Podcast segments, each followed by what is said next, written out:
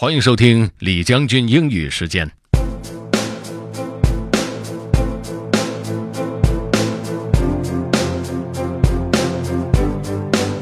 今天的内容是关于 big rocks，在这里，这个大石头指的是对我们来讲最重要的事情。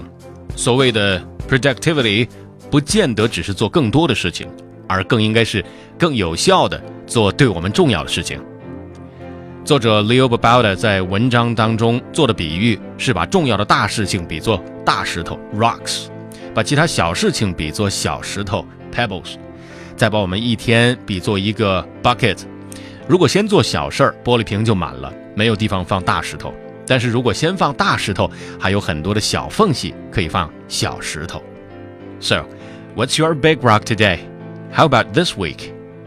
Let's get started. Big Rock First Your Productivity This Week by Leo Babauta.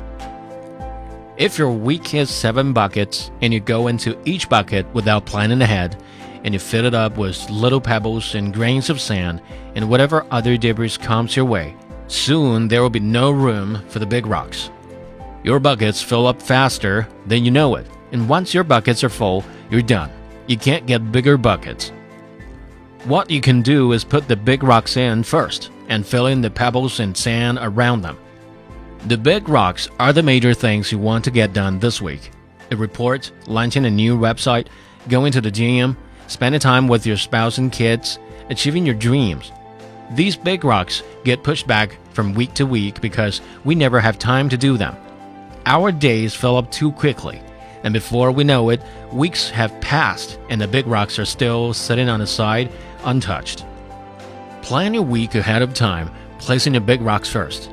This is a similar concept to MITs, except on a weekly scale instead of a daily scale. Big rocks are your MITs for the week. Here's how you do it with the unavoidable list, of course. 1. Make a list. At the beginning of the week, Sunday evening or Monday morning, write out the big rocks that you want to accomplish this week. These should be the important things. If you look back on the week and said you did them, you would be proud of having done them. Be sure to include not only work stuff, but some of the tasks that will further along your life's goals and dreams. OK，由于时间关系呢，今天就暂时跟大家分享到这里。明天我们继续给大家说 Big Rock First, Double Your Productivity。我是李将军，明天见。